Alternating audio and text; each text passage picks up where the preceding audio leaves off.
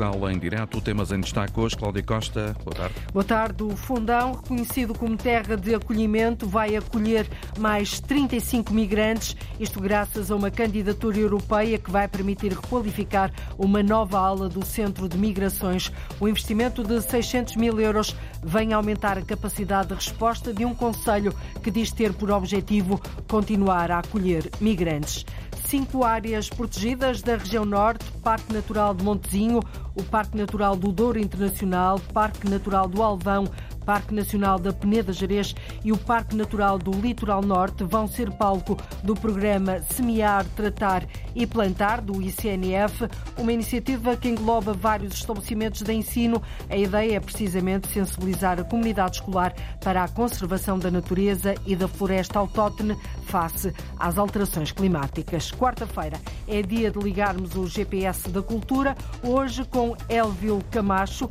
diretor da Companhia Feiticeiro do Norte no Funchal, na Ilha da Madeira, e com João Mourão, diretor do Arquipélago, Centro de Arte Contemporânea dos Açores, localizado na Ribeira Grande, na Ilha de São Miguel.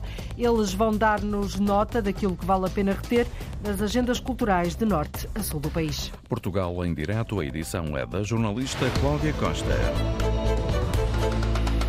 O projeto da futura linha de alta velocidade passa por Leiria. A definição do traçado entre Soura e o Carregado tem prevista apenas uma paragem e é na cidade do Lis. A Infraestruturas de Portugal apresentou dois cenários possíveis à autarquia: requalificar a atual estação Leiria-Gar ou construir de raiz uma nova estação na freguesia de Barosa, atualmente uma zona florestal que fica a cerca de oito minutos do centro de Leiria. As duas opções têm prós e contras, mas o certo, Paulo Averan, é que o projeto de alta velocidade é mesmo para avançar o mais rápido possível. E com a alta velocidade, Leiria passa a ficar a 40 minutos de Lisboa, ligação que hoje leva por via rodoviária uma hora e meia. Na ligação ao Porto, passa das 2 horas e 10 por estrada para uma hora e um quarto via comboio. Luís Lopes, vereador da Mobilidade, não tem dúvidas na mais-valia desta paragem em Leiria do comboio de alta velocidade. Tendo uma centralidade tão relevante no, no país, acaba por nos colocar, digamos assim, na periferia das duas maiores cidades portuguesas em termos de mobilidade e que é absolutamente fundamental também para o desenvolvimento desta região toda.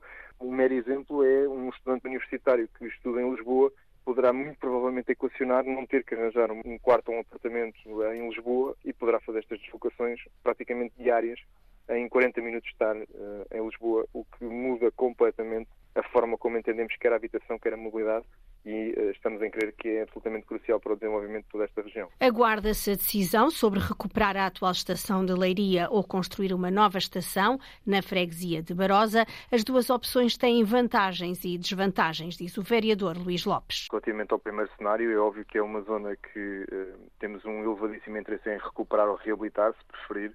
É evidente que, por outro lado, isso significaria que teria que haver demolição total ou parcial de infraestruturas, e aqui entenda-se quer de habitações, quer de indústria, e esse é sem dúvida o maior constrangimento à localização da, da estação no, no local atual.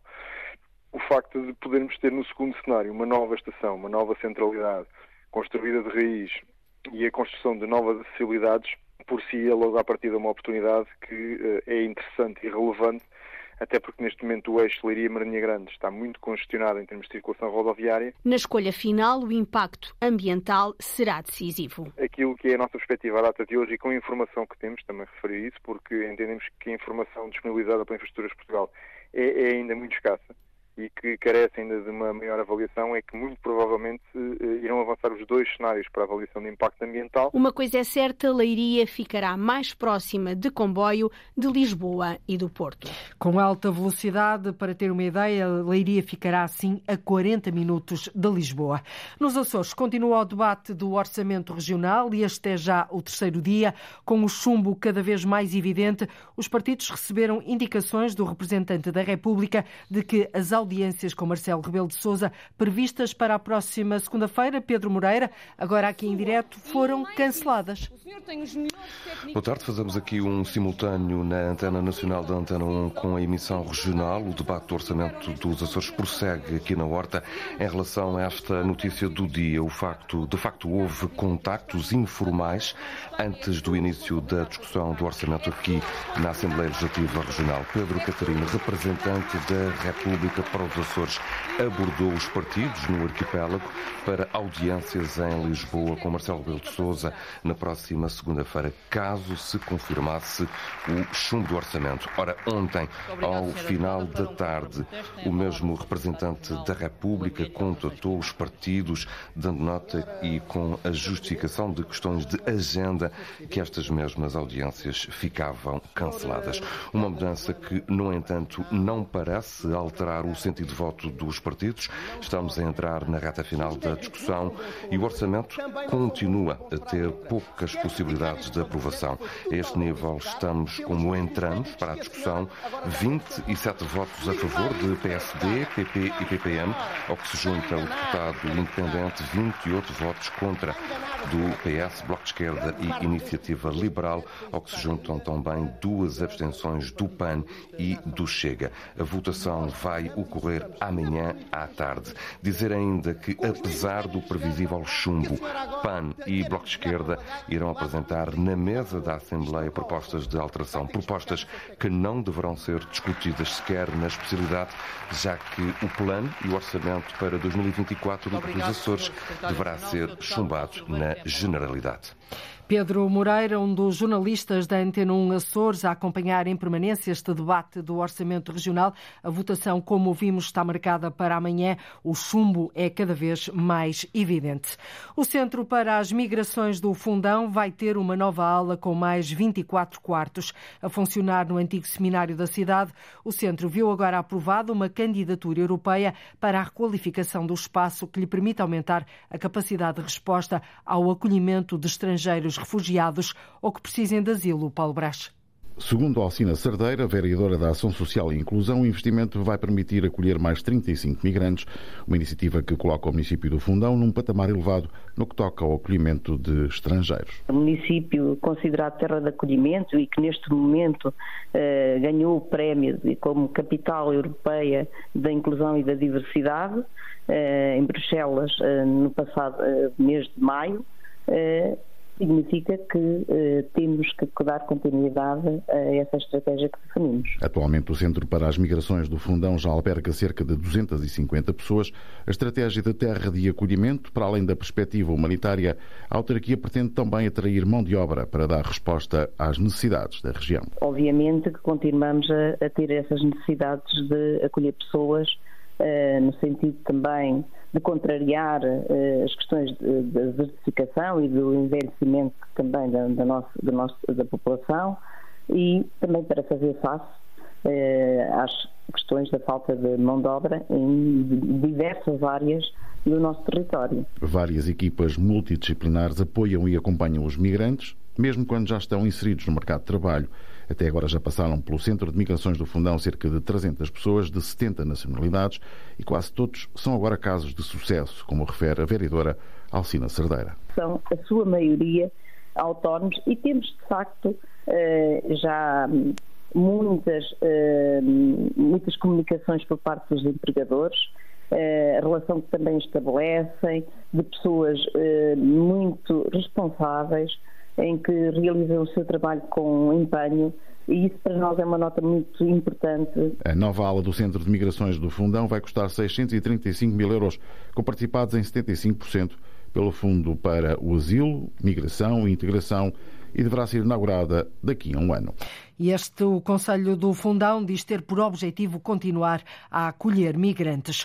O município de Faro apresenta logo à noite a proposta de revisão do PDM, o plano que foi originalmente aprovado em 1995. 28 anos depois, o plano diretor municipal, que regula a ocupação do solo e estabelece a estratégia de desenvolvimento do território, continua sujeito a fortes condicionantes. O presidente da Câmara lamenta, por exemplo, que não seja permitido alargar períodos perímetros urbanos para dar resposta à crise na habitação numa cidade, Marentunes, que já projeta alcançar 100 mil habitantes. Foram 10 anos a trabalhar na revisão de um plano que, nas palavras do Presidente da Câmara de Faro, não gera grandes expectativas. Rogério Bacalhau lamenta que, para fazer alterações que se impõem num plano criado há 28 anos, seja necessário ouvir e consertar com mais de 40 organismos da Administração Central, 12 deles com poder vinculativo. Sem contar com limitações impostas pelo Parque Natural da Ria Formosa, o Plano de Ordenamento Orla Costeira, a Reserva Agrícola ou Reserva Ecológica. Isto é uma visão errada eh, da, da, da, elaboração do PDM. O PDM devia ter as regras que eh, são acometidas ao município e as outras uh, são complementares, que é aquilo que existe hoje. O que, porque é que eu digo que é errada? Porque o, o plano do Parque Natural da Ria Formosa, que já devia ter sido revisto, ainda não foi.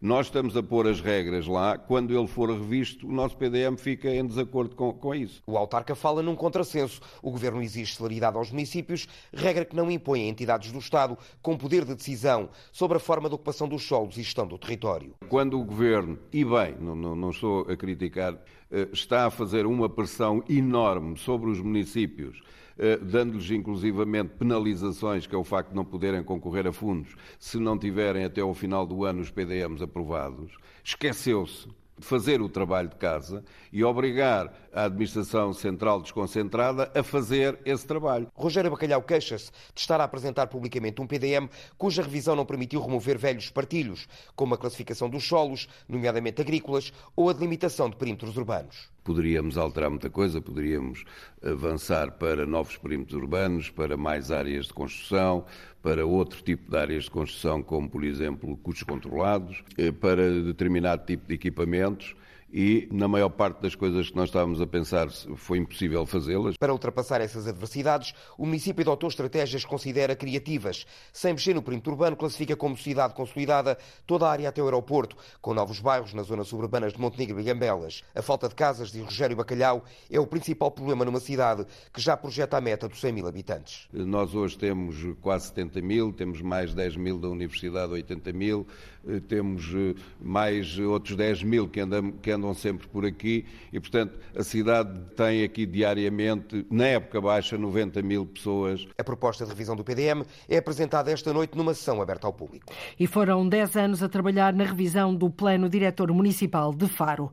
O Instituto da Conservação da Natureza e Florestas, o ICNF, está a desenvolver em cinco áreas protegidas da região norte o programa Semear, Tratar e Plantar, uma iniciativa iniciativa que engloba vários estabelecimentos de ensino. A ideia é sensibilizar a comunidade escolar para a conservação da natureza e também da floresta autóctone, isto face às alterações climáticas. Os alunos, esses, vão mesmo colocar as mãos na terra para semear árvores e depois acompanham o crescimento ao longo de um ano. Arlinda Brandão. Semear, tratar e plantar é uma iniciativa para garantir que toda uma geração, agora de crianças e jovens, é conquistada para salvar a floresta, neste caso da região norte do país. Pretende-se criar um, uma rede entre as áreas protegidas e entre as diversas escolas. Vamos semear espécies autóctones, portanto, vão ser as crianças que as vão semear, vão acompanhar o desenvolvimento da planta ao longo de todo o ano.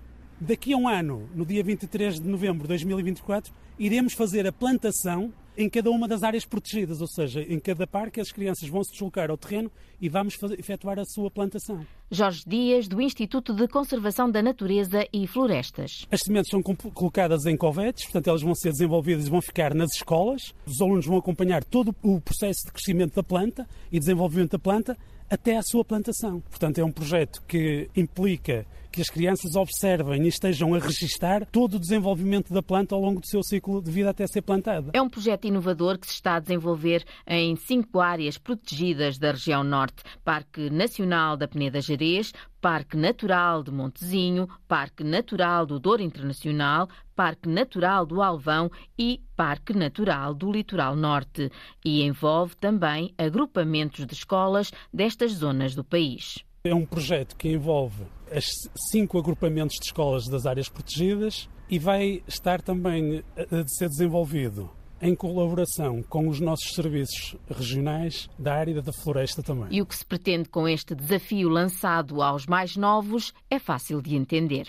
É sensibilizar os alunos das escolas para as questões relacionadas com a floresta autóctone, ou seja, nós estamos a, atravessar um período de alterações climáticas, de perda de biodiversidade e a floresta autóctone tem aí um papel muito importante a desempenhar. Portanto, é a floresta que está mais adaptada, que resiste melhor às alterações de clima e que está adaptada às condições do território.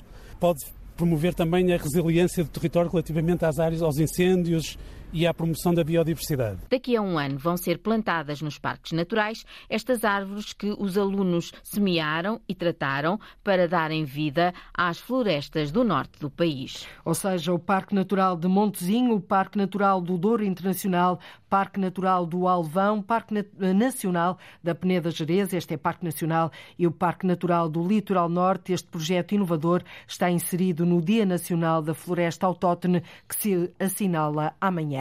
O futuro da pesca do atum nos Açores está comprometido. A região vai manter a cota do atum para o próximo ano. Uma má notícia para o arquipélago, que apesar da aposta numa pesca mais sustentável, não conseguiu obter nenhum benefício nas negociações internacionais Sandra Pimenta. O futuro da pesca do atum patudo nos Açores está cada vez mais comprometido.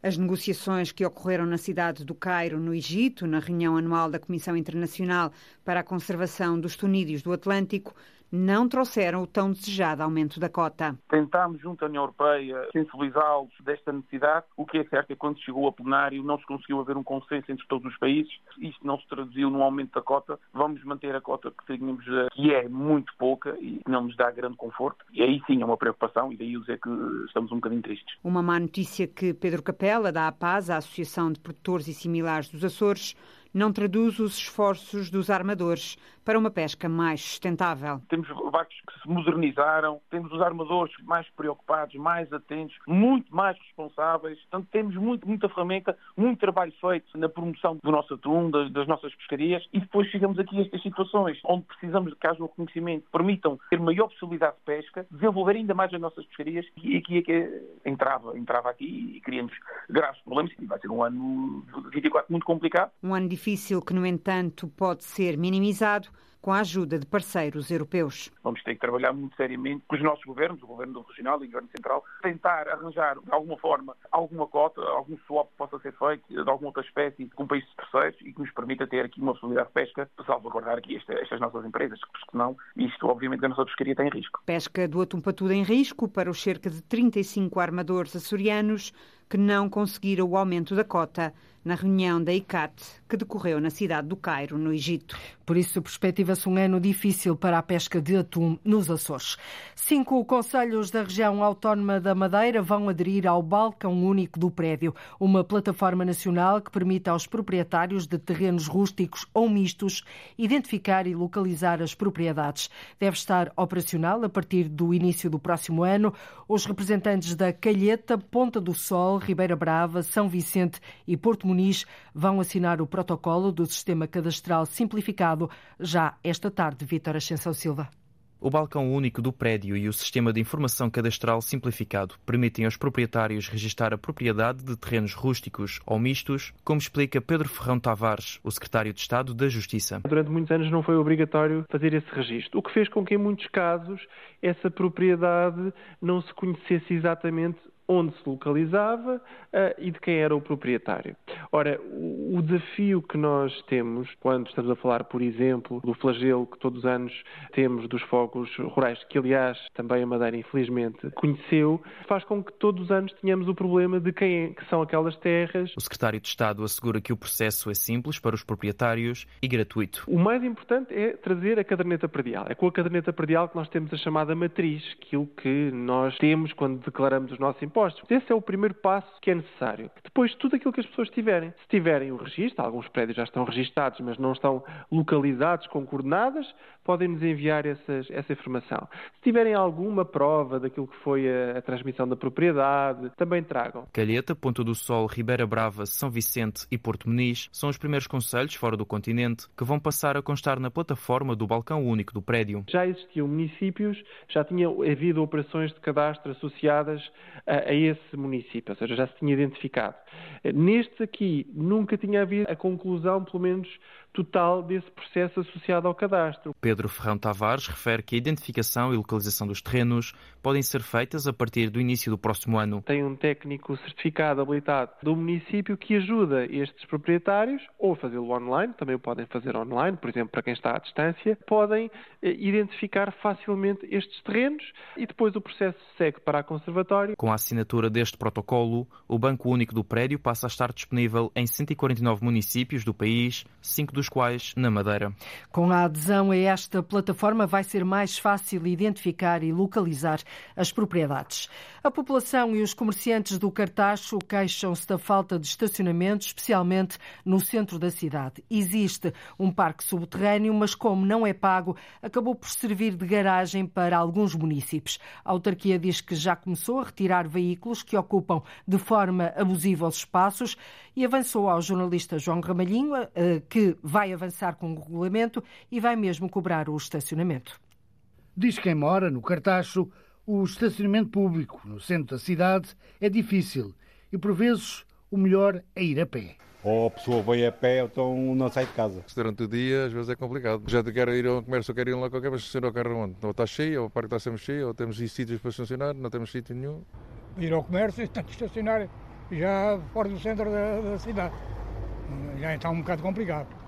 Longe, às vezes longe. Outras vezes corremos o risco, como agora tenho o carro ali, corro, corro o risco de virem cá chatear. Aquilo é cargas e descargas. Há um parque de estacionamento subterrâneo, mas durante vários anos acabou por funcionar como uma garagem, uma vez que não é tarifado. Estão lá pessoas que usam aquele parque, estão lá parados, é a garagem deles, não é? Acho que havia ser resolvido. Vamos lá ver o que é que vai sair daqui agora, quando isto estiver a ser pago. Conheço um cliente aqui de, da região que deve lá ter uns 5 ou 6 carros. Quando os lugares fazem falta no dia a dia. Para estacionar, com certeza. Então. Resultado: o comércio também está a ser afetado. Perde muito. Pode ter a certeza que perde. A gente não sabe que há de estacionar o carro. As pessoas têm dificuldade em estacionar. Há aqui um, um subterrâneo, mas uh, pronto, está sempre uh, cheio. Trabalha aqui um bocadinho. Acho que sim, acho que sim. Parque subterrâneo com estacionamento pago é a medida certa, dizem alguns dos municípios ouvidos pela Antena 1. Acho bem. Concordo, mas não posso estar lá o carro todo dia. Agora, para quem vem fazer um serviço pagar 50 cêntimos, se calhar não é assim tão mal. Até para quem vem ao comércio local, que será como nas outras terras todas pagam estacionamento, não conheço nenhuma que não pague. Portanto, eu acho que o comércio local não vai ficar prejudicado, até pelo contrário, pode ficar a vir a ser beneficiado, não é? E assim a pagar já talvez arranjem mais lugares. Pronto, já devia ser há mais anos já. A solução está para breve. Em declarações ao Portugal em Direto da Antena 1, o presidente da Câmara Municipal do Cartacho, João Heitor, sublinha que foi elaborado um regulamento e garante que vários veículos estão a ser retirados das ruas, mas também do parque de estacionamento subterrâneo. Em relação a, essa, a esse estacionamento abusivo, como tem acontecido eh, não só no parque de estacionamento, mas na, em, em, alguns sítios da cidade, já criámos um regulamento que, que nos ajuda a, a resolver alguns desses problemas. Temos vindo a aplicar, já saíram da rua eh, daqui a pouco perto de 100 carros eh, que estavam estacionados indevidamente. Uh, muitos porque os seus, os seus proprietários os retiram, outros porque, à luz desse regulamento, nós também uh, os conseguimos retirar. O mesmo já está a acontecer no parque de estacionamento e estamos a trabalhar para que o mais depressa possível o parque possa estar Uh, possa, ser, possa ser tarifado, como é normal em qualquer outra cidade do país, e que de facto possa haver aqui uma regulação natural deste equipamento. Parque subterrâneo tarifado, uma medida a pôr em prática pela Câmara Municipal do Cartacho para que o estacionamento público na cidade seja mais fácil. O estacionamento pago vai mesmo avançar no Cartacho. É um nome sonante na pintura. Kandinsky foi um pioneiro com a introdução do abstrato nas artes visuais. O Museu dos Clérigos, no Porto, abre hoje ao público uma exposição dedicada a este pintor russo. É lá que os visitantes vão poder observar Sara Araújo de Almeida, 15 desenhos, 15 obras perdidas, com a assinatura de Kandinsky.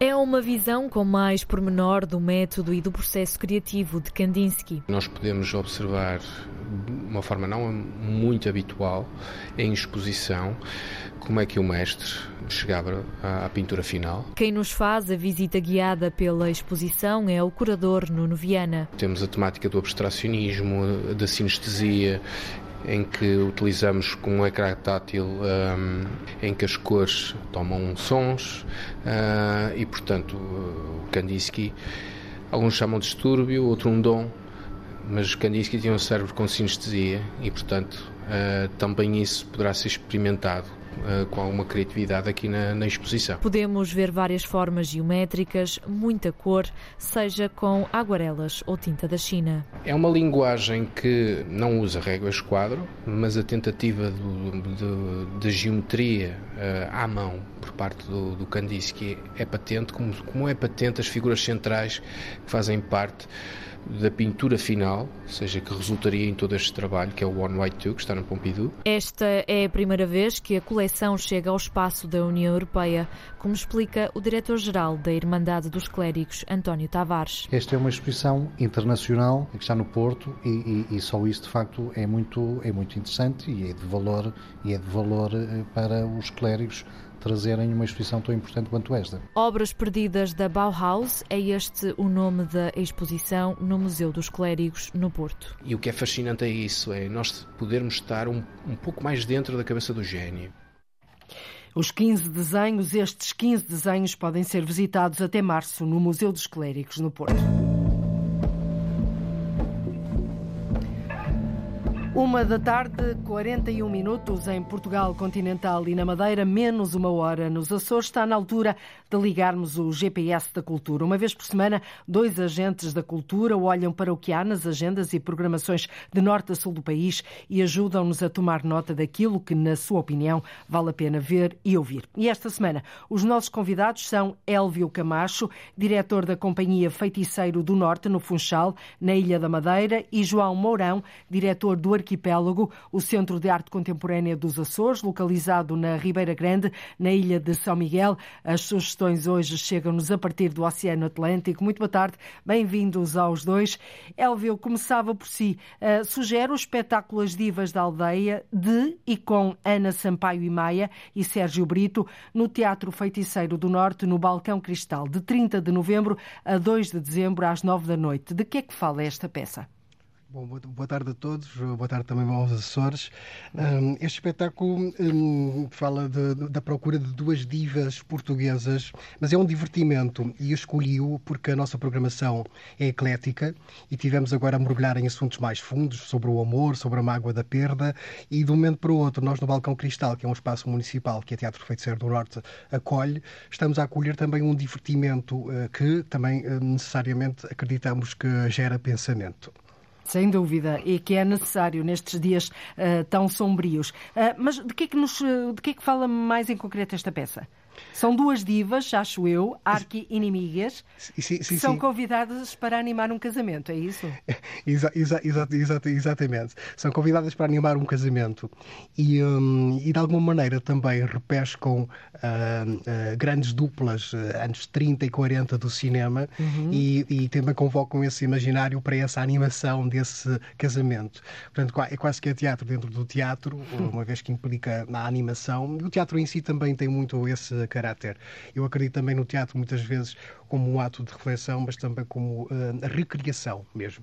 E, e, entre as notas sobre este espetáculo está aqui, uh, e para que as pessoas também tenham uma ideia do que é que trata este espetáculo, eh, esta frase: entre música, gritos, comédia e terror, uma cerimónia irá acontecer. Divertido e animado vai ser, com certeza. Eu, eu, eu acho que sim. E, sobretudo, no, no, no Balcão Cristal, tem, é, implica uma grande experiência por parte do espectador, porque só cabem 25 pessoas. Portanto, o próprio ato de ir a, a este teatro de bolso, digamos assim, teatro, teatro de, de bolso é, é Exatamente. É, mas é o que acontece. Uhum. E a proximidade com os atores, em si, também já constituiu parte do, do, do da noite, e, da noite do divertimento que vamos ter. E, e o próprio espetáculo torna-se muito mais próximo das pessoas, muito mais real, não é? Entra-lhes ali pelos olhos e pelos ouvidos dentro, quase. Muito bem. João Mourão é o diretor do Arquipélago, o Centro de Arte Contemporânea dos Açores, localizado na ilha de São Miguel. Sugere-nos a exposição Calor de André Romão no Museu de Serralves, no Porto, eh, que pode ser vista até junho de 2024. Romão transporta-nos para um ambiente inquietante, onde um conjunto de esculturas e cartazes usados nas campanhas de doação de sangue questionam a noção de corpo normativo e as diretrizes das nossas sociedades contemporâneas que estabelecem padrões de conduta. Trocando por miúdos, o que é isto, João? Olá, muito boa tarde a todas boa e a todos. Uh, sim, eu, eu, a, a proposta do, do, a escolha do André Romão, a, a, exposição inaugurou na semana passada, creio eu, é uma exposição super recente.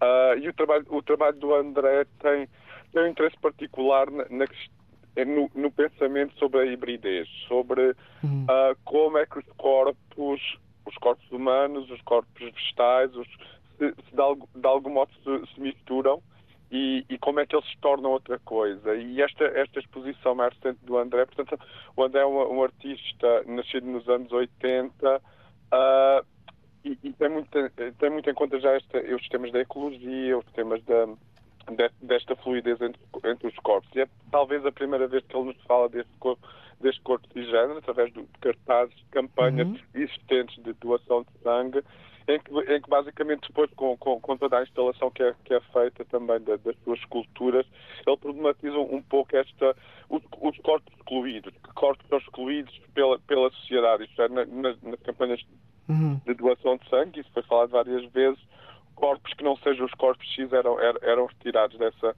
desse ato quase de, de, de, de bem, de bem fazer. Havia to, to, todas as pessoas gay, LGBT, não, não, não, poderiam, não poderiam dar sangue. E, portanto, é através desta, desta navegação ou deste, desse cartaz que André também problematiza estas, estas questões e que, e que pensamos, e que pensamos através destes seres mais felizes depois que aparecem nas suas culturas, como é, como é que estas.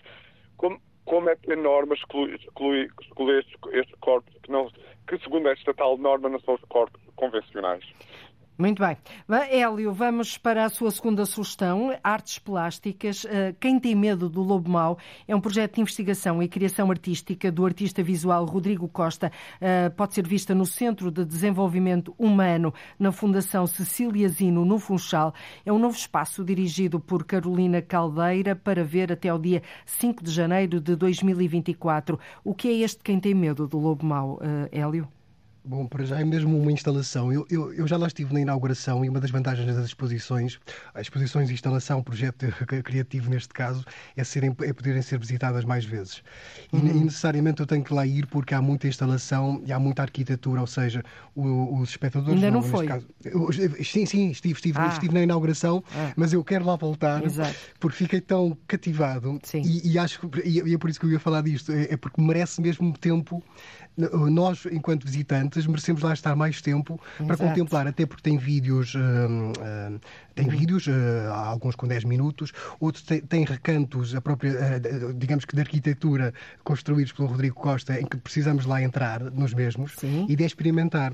E eu também, eu escolhi porque o teatro vai beber a todas as artes, cada vez mais eu acredito nisso, e eu alimento-me dessas artes todas e também acredito no movimento ao contrário. Mas nós começámos o ano, acho que até foi no GPS da Cultura que falei, a, a fazer a peça Quem tem medo de Virginia Woolf, do, sim, do Albi, sim, que era um rap sim. que ele lançava, Quem tem medo desse lobo mau, chamado uh, Virginia Woolf, Quem tem medo dessa escritora destemida. E aqui também eu pergunto: quem tem medo do lobo mau é quem tem medo de, de, de, dos nossos medos. É uma pergunta que o artista uh, lança e, e, e que, e, procurou, e que ele procurou tentar fazer com esta, com esta instalação e, e projeto mais amplo do que, do que o que ali está, porque houve uma residência artística também, e, isso acho absolutamente cativante. E eu, não queria. Também há outras exposições fora do Funchal, mas. Eh, mas não é vamos ter tempo hoje. Eu peço sim, sim, exatamente sim. agora também um apelo à vossa eh, capacidade de síntese. Hoje temos que terminar o programa mais cedo, porque há tempo de antena aqui na Rádio Pública. João Mourão, vamos então à sua segunda sugestão. É uma exposição, chama-se Inquietude a Sentir o Espaço, de Sara Chang-Yan, no Arquipélago, precisamente, no Centro de Artes Contemporâneas, que o senhor é diretor, eh, que pode ser vista até fevereiro de 2024. Que exposição é esta? Sim, a, a exposição situação da Sara Xangyang, a Sara, a é uma artista de Lisboa que se mudou para o Pico, para as Ilhas Açorianas há, há algum tempo uhum. e que desenha muito a partir da natureza, mas não representando a natureza. Isto é, os desenhos são bastante minimalistas e são, e são bastante etéreos, de alguma forma. E o que a Sara faz é ocupar uma das salas do, do arquipélago, faz os seus desenhos em papel e em madeira, mas através da ocupação do próprio espaço. É, e, e, agarrando no que o Elvio estava, estava a dizer, esta, esta sensação de, de, nas exposições poderes voltar várias vezes e aqui o voltar várias vezes a esta, a esta exposição é esse, é, esse é esse momento também de, de, de, encontro e de encontro com o, teu, com o teu corpo e de encontro com o espaço. E a Sara faz isto de uma maneira muito simples, uhum. uh, sem, sem qualquer dispositivo de construção, mas ela própria sentindo este espaço, ela própria estando neste espaço e ela desenha nas paredes do, da, da galeria, desenha na, no chão, desenha, os desenhos ascendem e há, e há, e há todo o movimento dessa, dessa, dessas peças que, que, são uma experiência, que são uma experiência que necessita ser vivida. É, é uma daquelas exposições que não dá para, para reproduzir em catálogo, não dá para reproduzir em fotografia, portanto daí mesmo o convite também à visita. Muito bem, que pode ser vista até fevereiro de 2024. Vamos para as últimas sugestões em passo de corrida. Elvio, um, agora é cinema, vamos olhar para o cinema. Sugere a curta-metragem Farol de Francisco Brazão, que vai ser exibida hoje, não é? Dia 22, no foyer do Teatro Municipal Baltasar Dias, no Funchal às nove da noite. A entrada é livre. O que é que conta o farol? Em duas linhas. É, em duas linhas, eu acho que, em primeiro lugar, conta que há, há, um novo olhar sobre o Funchal do ponto de vista cinematográfico hum. e que está a acontecer por uma nova geração. E eu queria, desta maneira, sinalizar este, este facto, porque é muito importante também o cinema, também, e o cinema, este cinema que também não passa no circuito comercial. Uhum. E é uma empregada de hotel insatisfeita com as suas obrigações laborais, assediada por um hóspede numa manhã de trabalho e depois tudo o resto melhor é ver, não é? Esta curta-metragem O Farol. João, vamos para, para a última sugestão. É um livro de Clarice Lispector que todas as crónicas, uh, todas as crónicas reúne pela primeira vez num só volume a obra da autora. Porquê que fez esta, esta sugestão? A Clarice é, é, é, uma das pessoas que me acompanha há muitos, muitos anos e, e, e todas as crónicas era um livro que eu não tinha agarrado ainda e que é muito engraçado porque agarra algum dos, dos pseudónimos também da, da Clarice. A Clarice são, são escrita para vários jornais em que ela escreve com, com outros nomes crónicas femininas em, em certos momentos ela necessitava de dinheiro e, portanto, fazia esta, esta, estas extensões para, para, os jornais ou estas crónicas para os jornais. E são de uma, de uma simplicidade atroz, são de uma, mas de uma beleza tamanha, de uma beleza desarmante. Em que ela, em que ela toca nos, do, nos temas Sim. do dia a dia, numa conversa que teve no, com o taxista e de repente aquilo torna-se um, um, um, um, momento de reflexão. E portanto são, são, crónicas muito, muito bonitas. Eu, uma última questão, mas 15 segundos para cada um. Elvio, é fácil fazer cultura a partir, no seu caso, da Madeira? É, facílimo quando nos esquece... alguma coisa. não, é, foi, foi para preparar-me para os 15 segundos. É facílimo quando, quando nos convencemos que estamos na Madeira como estamos em qualquer parte do mundo e não pensamos nas questões mais, um, ou seja, uhum. nos custos da, da insularidade. Sim, João Mourão, é fácil fazer sim, cultura a partir dos Açores? das palavras do, do, do Elvio, sim, é, é pensar como estamos em, em, qualquer outro lado, mas, mas acentuando sim, realmente os custos são, são muito maiores do que fazer cultura no, no, no continente. Portanto, custa mais, é mais caro fazer cultura é mais, é, nas é ilhas uh, e por isso também precisam aqui de, uma, de um maior apoio, provavelmente. Digo sim, sim, sim, sim, João Mourão, uh, Elvio Camacho, foi um gosto uh, ligar convosco hoje o GPS da Cultura. As sugestões desta quarta-feira hoje chegaram-nos a partir do meio do Oceano Atlântico. Até breve. Boa tarde e muito obrigada. Muito obrigado. Tarde. E chegamos ao fim de mais uma volta pelo país. Já seguirá tempo de antena aqui na Rádio Pública. Nós voltamos amanhã a ligar o norte e o sul, o litoral, o interior, o continente e as ilhas. Recordo-lhe que o território é o nosso palco e a nossa marca. Até amanhã. Fique bem. Cláudia Costa, hoje no Portugal, em direto da Antena 1, está de regresso amanhã, depois da uma.